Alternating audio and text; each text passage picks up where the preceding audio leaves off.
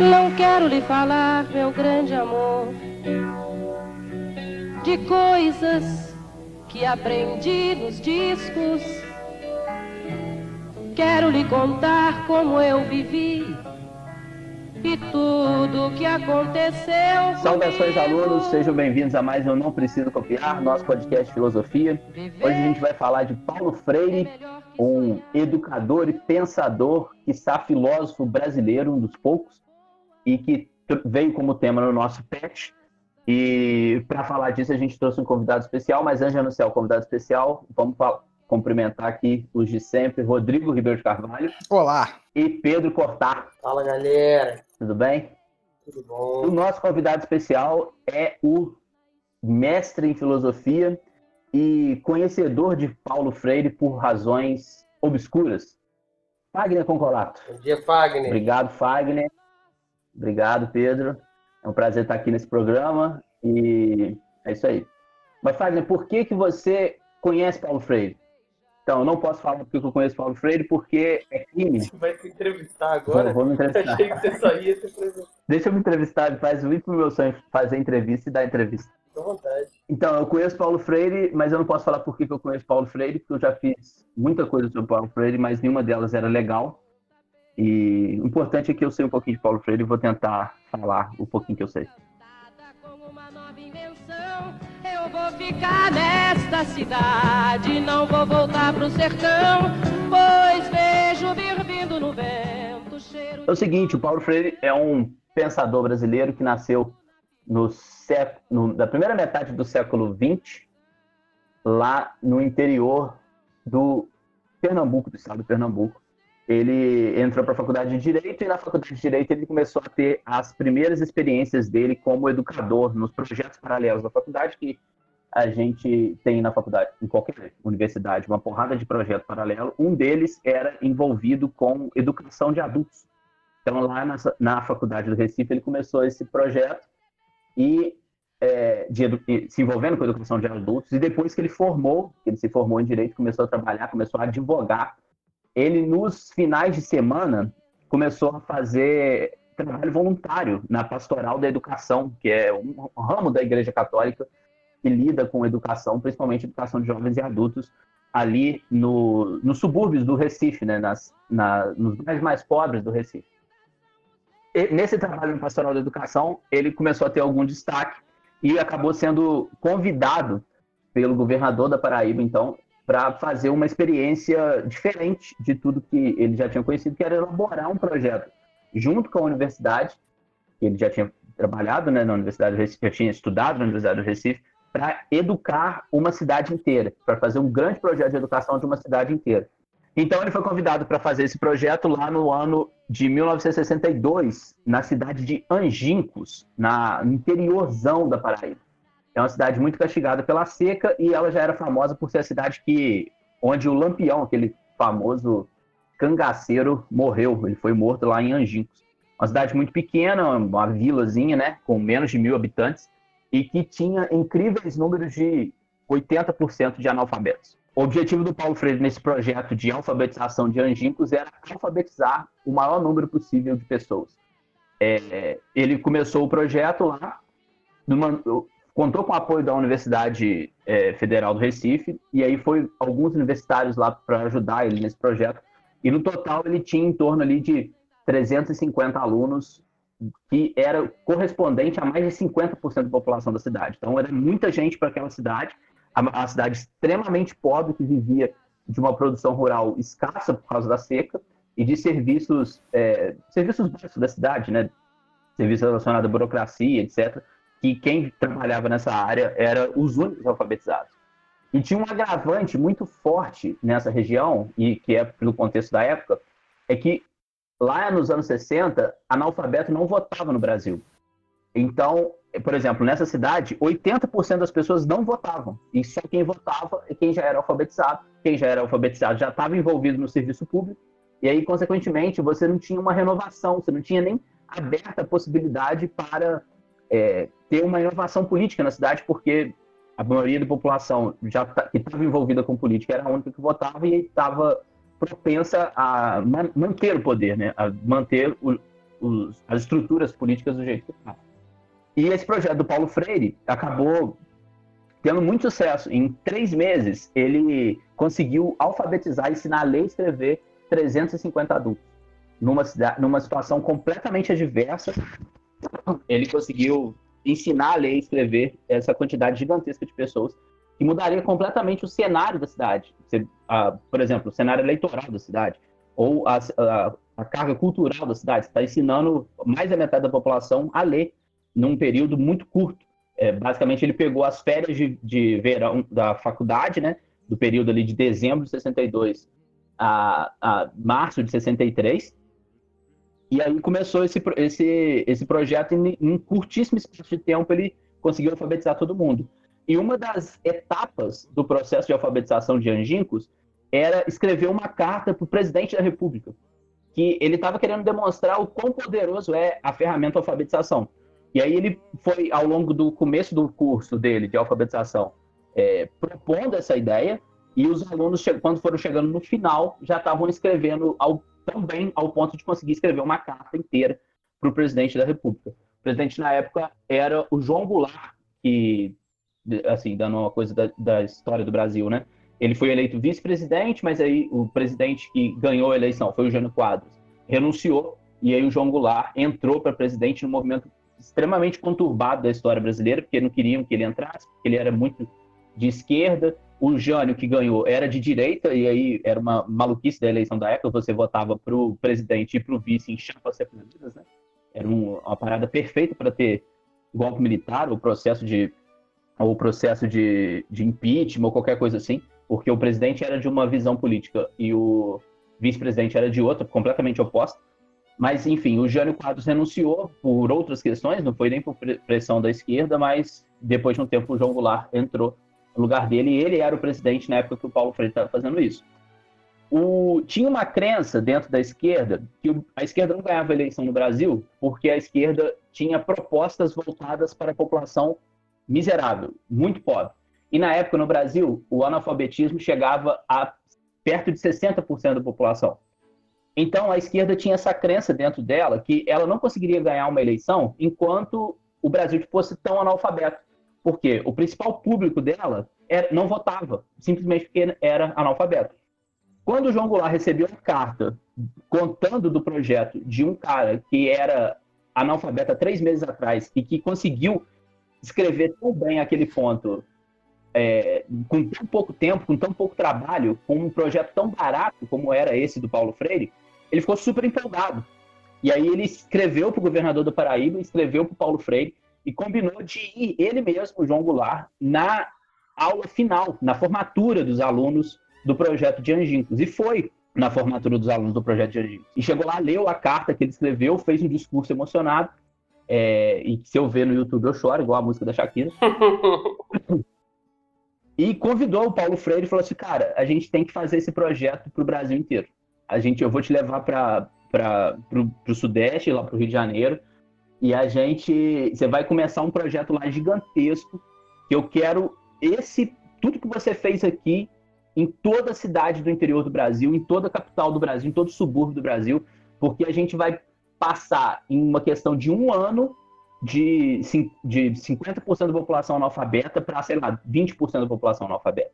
A nossa chance de mudar o Brasil é com você, é com esse projeto, é de alfabetizar todo mundo para a gente poder dar voz ao povo, dar voz aos mais pobres, para eles poderem é, para poder votar, para poder participar das discussões. E o João Goulart tinha várias outras pautas, né, muito polêmicas, como a reforma agrária, direito trabalhista e outras coisas mais.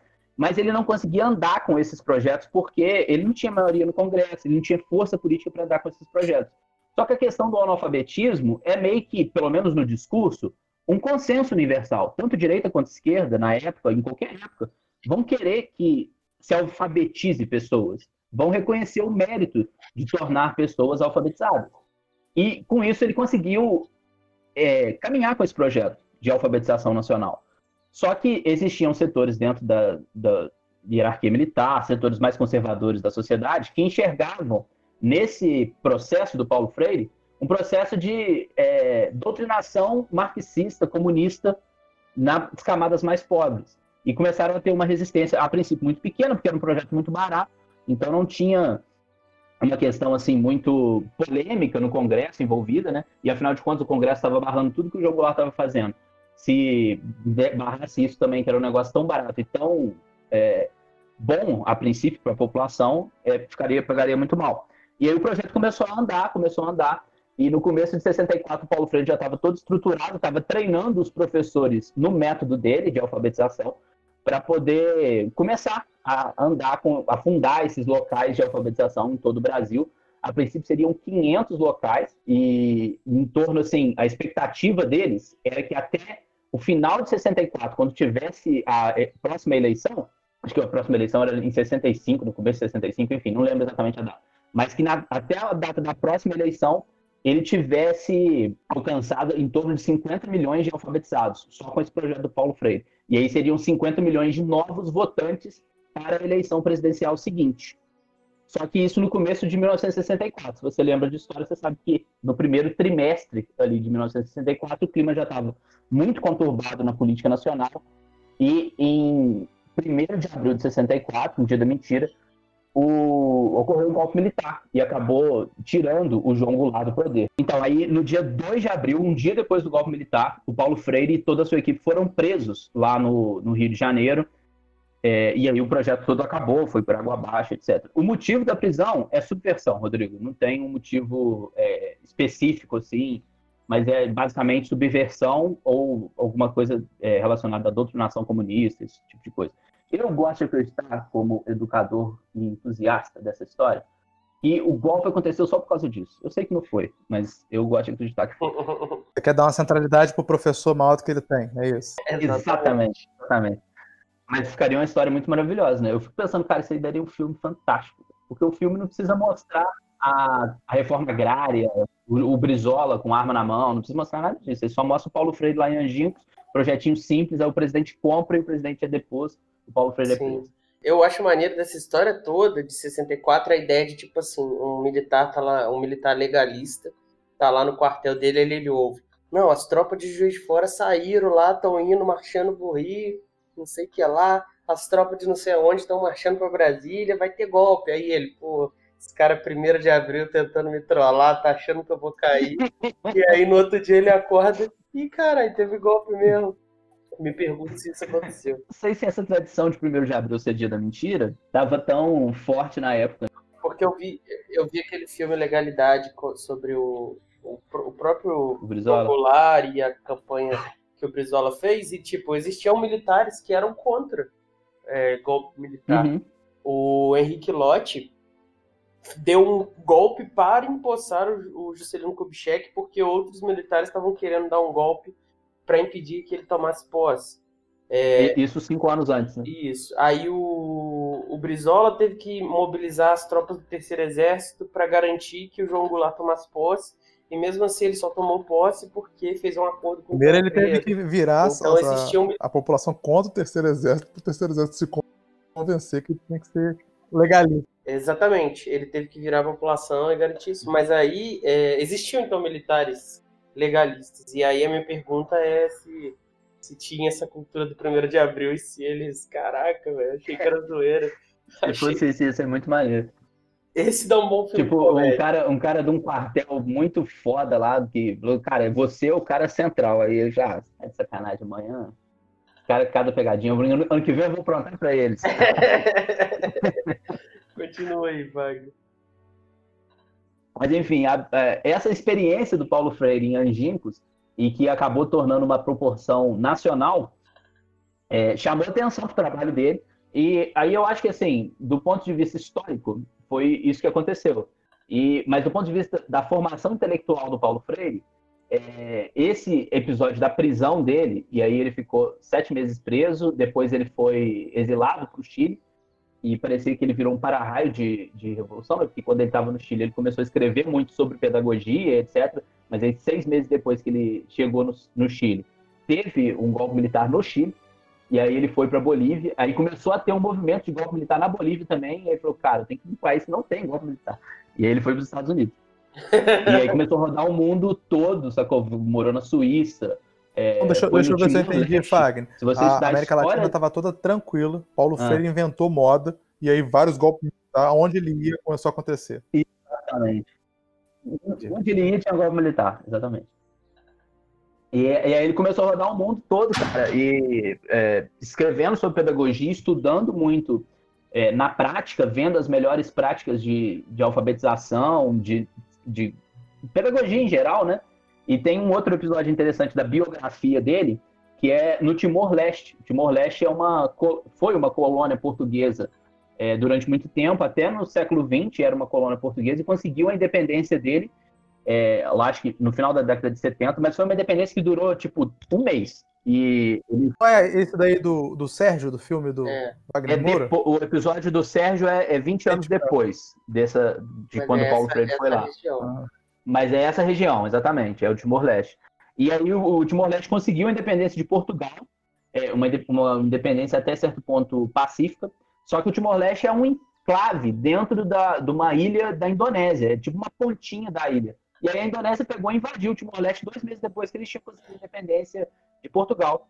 E, e aí a resistência timorense era uma resistência de esquerda, apoiada pela União Soviética, ainda no contexto da Guerra Fria. E eles tinham esse problema, um problema parecido da, da, população lá não ser alfabetizada. E o Paulo Freire visitou eles, visitou até, sei lá, no meio da mata, e a, a resistência timorense e a, ensinou para eles o método Paulo Freire de alfabetização. E a resistência começou a conquistar a população com uma oferta de escola. Então, a população que era meio dividida entre aceitar os indonésios ou é, entrar na luta armada contra os indonésios para conseguir a independência do Timor-Leste eles acabaram meio que seduzidos. O pessoal da luta armada está ensinando a gente a ler e escrever. E ensinava as pessoas a ler e escrever no método Paulo Freire. E aí a população foi cada vez mais se, se simpatizando por esse movimento é, de resistência. E, e aí no final, no, no início do século XXI, né, lá em 2001, o Timor-Leste conseguiu vencer a guerra contra a Indonésia e conseguiu a sua independência.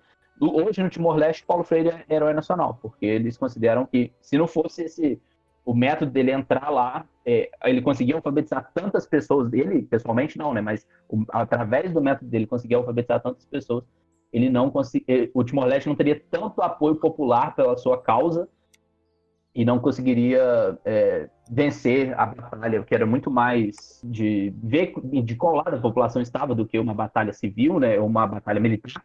E eles consideram ele uma figura central na história do Timor-Leste, de um outro país. Né? Pergunta: essa história aí do Paulo Freire, patrono da independência Timor-Leste, é igual a história de que foi por causa dele que teve o golpe militar ou é séria? Não, é, é, é, é tipo assim: ele não é o cara, ele não é o Dom Pedro I do Timor-Leste, mas ele tem vários. É, coisas homenageando ele lá, tem documentos oficiais que exaltam a importância do Paulo Freire para o processo de independência do Timor-Leste.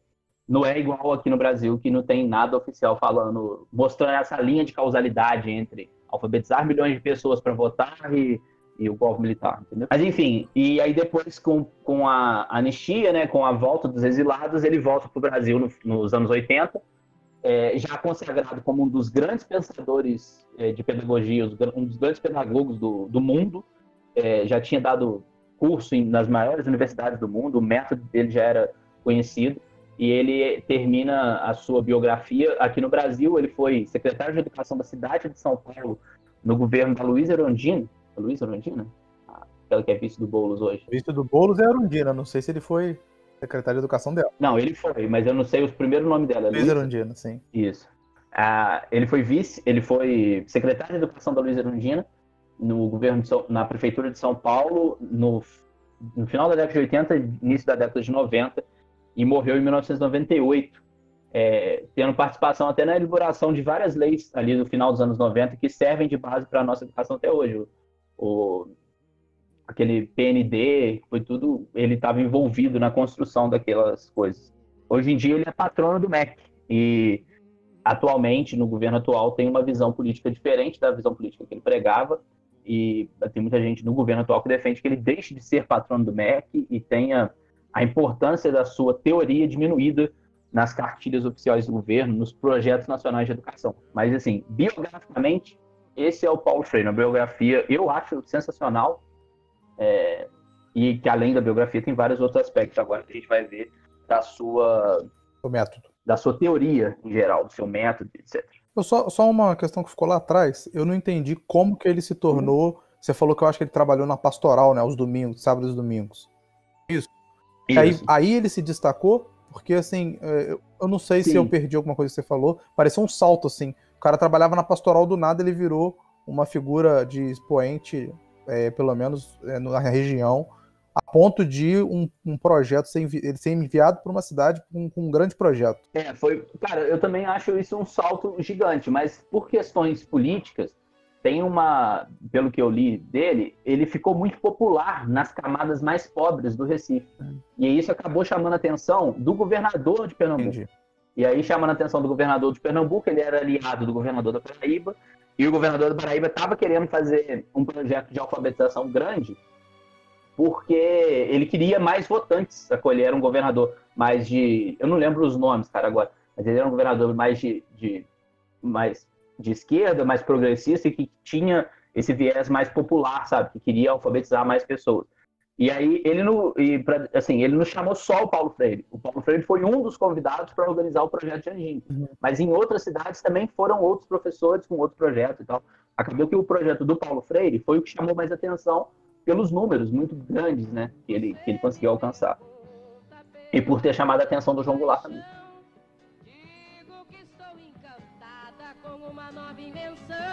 Eu vou ficar nesta cidade, não vou voltar pro sertão, pois vejo vir vindo no vento cheiro de nova estação. Eu sinto tudo na ferida viva. Meu... Então vamos falar do método agora? Beleza. Então, o método, voltando lá a essa história de Angincos, eu vou tentar explicar o que aconteceu lá e que isso acabou dando origem ao método dele. O Paulo Freire, quando ficou, começou esse projeto, alguns meses antes do projeto efetivamente começar, ou seja, antes de dezembro de 62, é, ele mandou vários universitários, vários estudantes das faculdades de direito, de pedagogia, de, das faculdades do, que estavam com ele nesse processo, para Angincos para fazer uma pesquisa de campo. É, a pesquisa que ele queria era o seguinte: olha, vocês vão lá, vão conversar com as pessoas, vão na casa das pessoas, vão acompanhar elas no trabalho, vão ver como é o dia a dia delas. E aí eu quero que vocês é, anotem, tomem nota para mim, das palavras que estão no cotidiano das pessoas. É, eu, eu, tenho aqui a cartilha do governo federal que ensina a alfabetizar. Só que eu não acho que ela serve. Por quê? Aqui está falando, por exemplo, uma frase que ele cita lá, é, que ele achava absurdo ter uma cartilha de alfabetização de jovens e adultos. Ana colocou o anel para a, fe para a festa de debutante. Ele falou assim, cara, o pessoal do interior da Paraíba, de Angincos, eles não conhecem anel. Eles não têm uma joalheria lá, uma loja que vende bijuteria para chamar de anel. Eles conhecem no máximo aliança, que não é todos os casais que têm. Eles não sabem o que é debutante. É, são palavras é, extraterrestres para eles. Eles nunca ouviram essas palavras. A Nel também pode ter ouvido é, alguma outra vez, mas não é coisa que está no cotidiano deles. E o livro era cheio de casos desse tipo, de palavras que estavam no cotidiano das pessoas que criavam as apostilas e que as pessoas que criavam as apostilas tomavam aquilo como um conhecimento universal. Ou, ou pelo menos tomavam aquilo como algo que era essencial para você conhecer. Só que isso não era verdade vivência das pessoas, no, na vida das pessoas, aquilo que aparecia. Então ele mandou esses universitários para descobrir o que aparece de fato. Qual palavra que ele fala, qual palavra que ele escuta. E aí tomaram nota disso tudo, que a maioria das pessoas trabalhavam na roça ou na construção civil, e, e aí então tinha colher de pedreiro, massa, cimento, enxada, semente, plantar, colher, esse tipo de coisa que está fazendo parte da vida deles.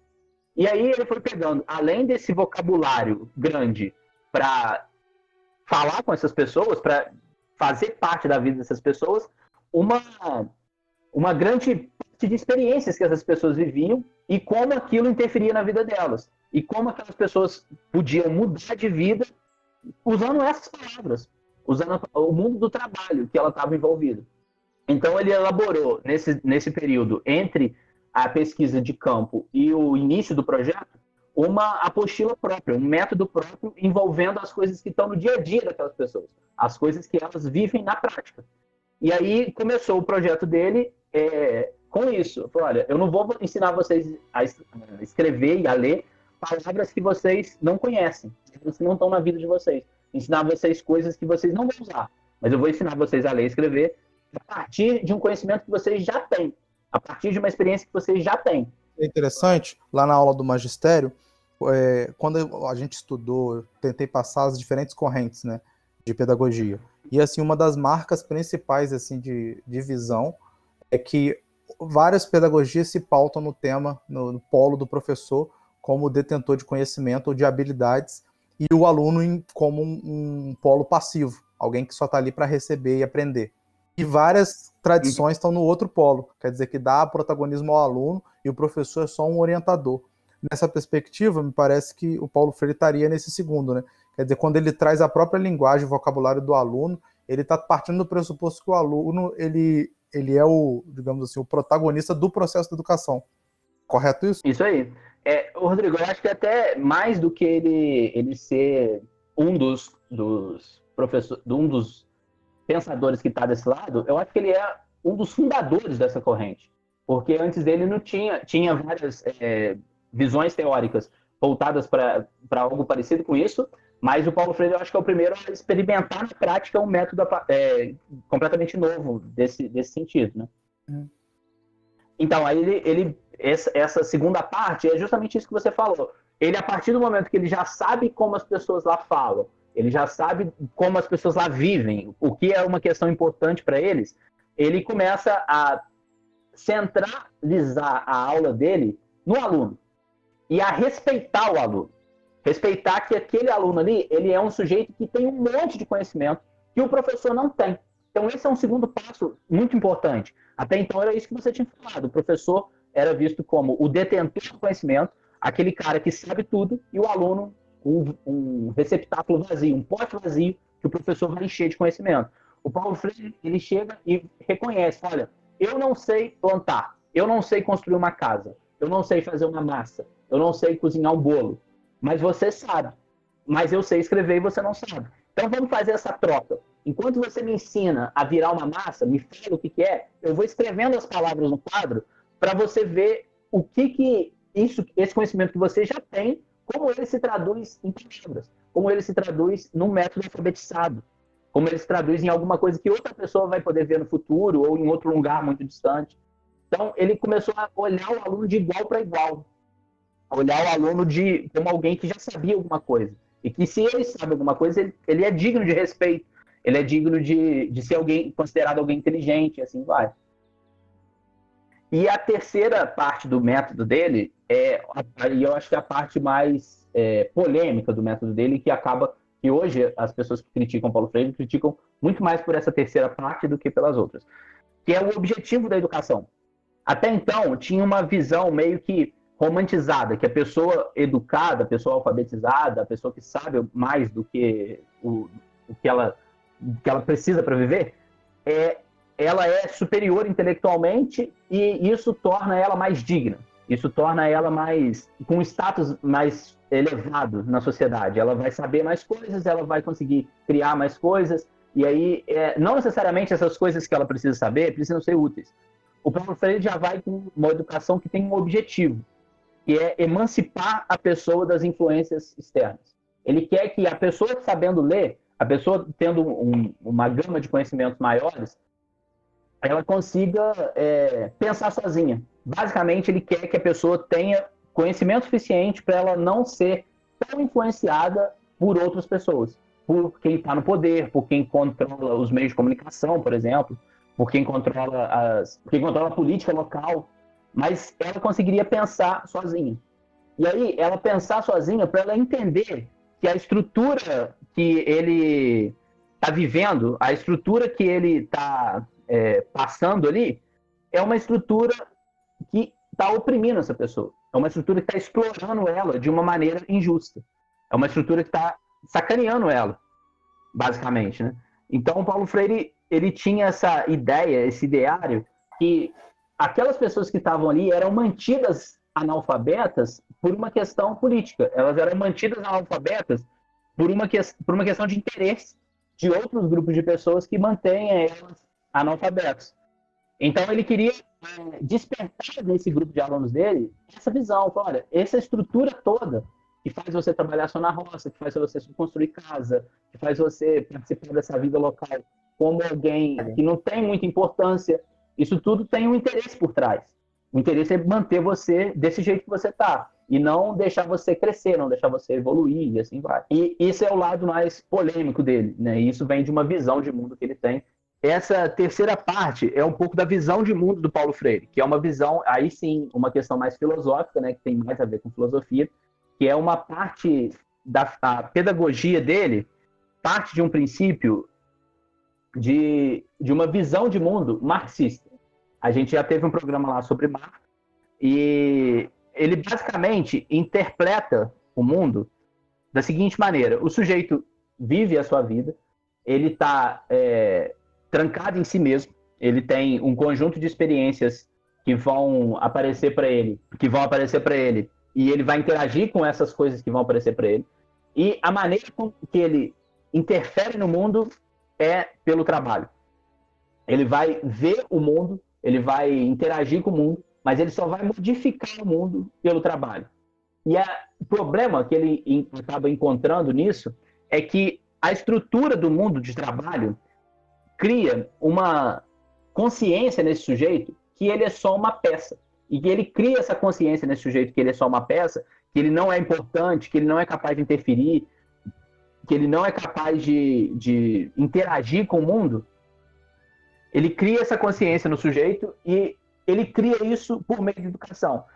O processo educacional, que no caso da época dele era um processo que excluía uma parcela gigantesca da população, que não dava educação para uma parcela gigantesca da população, e quando dava, era uma educação ruim, é, de qualidade ruim, uma infraestrutura ruim, um prédio ruim, com professores que não estavam é, preparados para formar um sujeito é, emancipado, livre e que fosse capaz de pensar sozinho. Ele, é, ele achava que esse processo de educação ele servia somente para criar essa cultura, para criar essa cultura de, de subserviência, de, de, de servidão, essa cultura de servidão em onde o sujeito nasce acreditando que ele nasceu para é, trabalhar. Ele nasceu para trabalhar para os outros, ele nasceu para não contestar a estrutura do trabalho que ele vive, e que esse, essa estrutura onde você trabalha numa terra, mas não fica com os frutos dessa terra, ela sempre existiu, ela nunca vai precisar ser modificada, ela não tem outra alternativa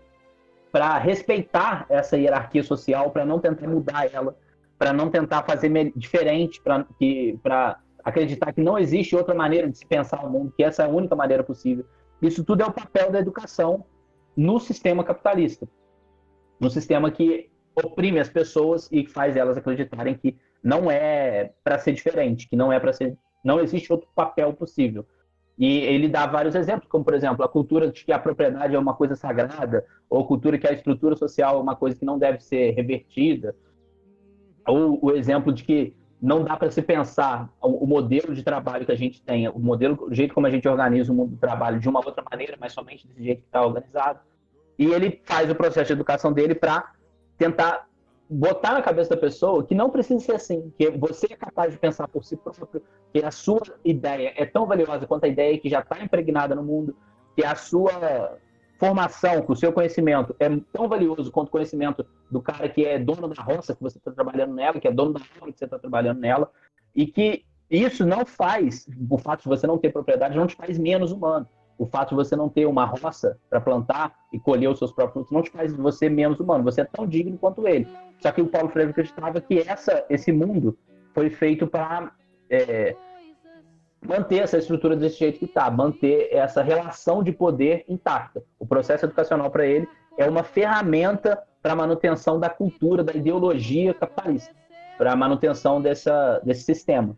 E o que ele achava que deveria ser o processo da educação é o processo de uma educação emancipadora, que vai fazer o sujeito pensar sozinho, pensar fora da caixa, pensar por si próprio. Também sei que qualquer canto é menor do que a vida de qualquer pessoa. É, então é isso, gente. Obrigado, Fagner, por mais essa. Ó, por mais não, por, por essa exposição. Pedro Rodrigo, vocês têm mais alguma pergunta para o convidado? Não, não. Só tô preocupado de você ter uma cisão na sua personalidade e isso continuar na eternidade. Depois eu começar a falar de mim na terceira pessoa. Minha pergunta é se você tem alguma recomendação aí de produção artística, filme, livro, para quem estiver interessado no assunto. Tem um documentário chamado Angincos, onde conta essa história aí, com entrevistas de pessoas que participaram do projeto e que ainda estão vivas, né? E que falam pra gente é, como foi aquele processo lá do Paulo Freire, como, como aquilo aconteceu, dão detalhes práticos, né? E são depoimentos bastante emocionados, é um documentário bem legal, tem no YouTube de graça e é rapidinho, acho que é meia hora só. Chama Angincos. É, tem esse filme da legalidade que mostra muito do contexto da época, né? É um filme bem legal também. Tem várias entrevistas, né? Tem entrevistas por no É, tem entrevistas. Uhum. Tem entrevista dele no, pro Serginho Gross. Acho que no contexto desse programa eu também queria recomendar o filme Fragmentado. Mas sou maluco, tem personalidades. É um bom filme mesmo. Ah, tem que, falar pro convidado também, uh, Fagner, você é, conhece, tem algum projeto pessoal que você quer anunciar para os nossos alunos? Eu tenho assim, tenho o Pedra de Toque, podcast que eu participo também, de filosofia, mas a gente lá lê obras e debulha as obras, junto com o Rodrigo e com a Pamela e com o Léo. Dani também. Realmente preocupado com o Fagner, esse é negócio isso, gente. aí. Ele, tipo, ele voltou, ele fez um resgate pra, de si mesmo pra si era, pra ser, era pra ser uma piadinha de 10 segundos. Entrei muito no personagem. É isso, pessoal. Abraço a todo mundo. Mas, valeu, tchau, tchau. Ainda somos os mesmos e vivemos. Ainda somos os mesmos e vivemos como os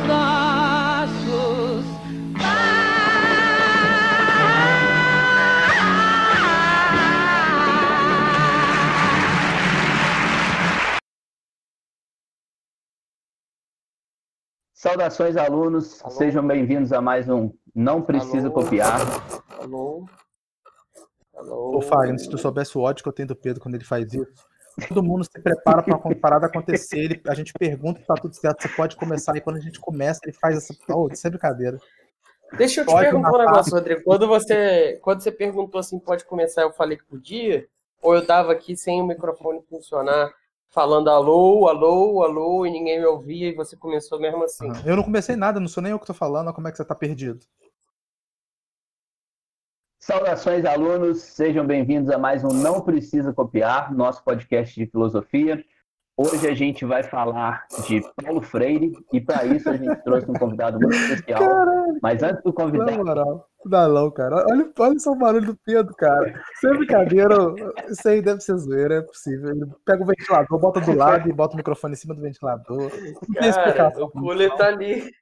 Aí você tá falando, aí ele vai. Olha isso, cara. Parece até aqueles filmes de terror que você tá indo com um barquinho, aí um monte de alga agarra no, no, na hélice do barquinho, e aí ele vai peidando assim, parando. Black Friday teve aí, não achei um computador baratinho. Você vai tentar resolver de novo? Pedro? Ou você vai botar no mudo essa porra né? pra gente gravar? O Pedro saiu? Só tá silenciado pelo, pela minha opressão. Meu, meu helicóptero tá aqui, ah. eu vou abrir e falar tudo bem, aí o Rodrigo vai falar, helicóptero aí, pé. Não, agora eu sou a favor de helicóptero. Tem que ter mesmo.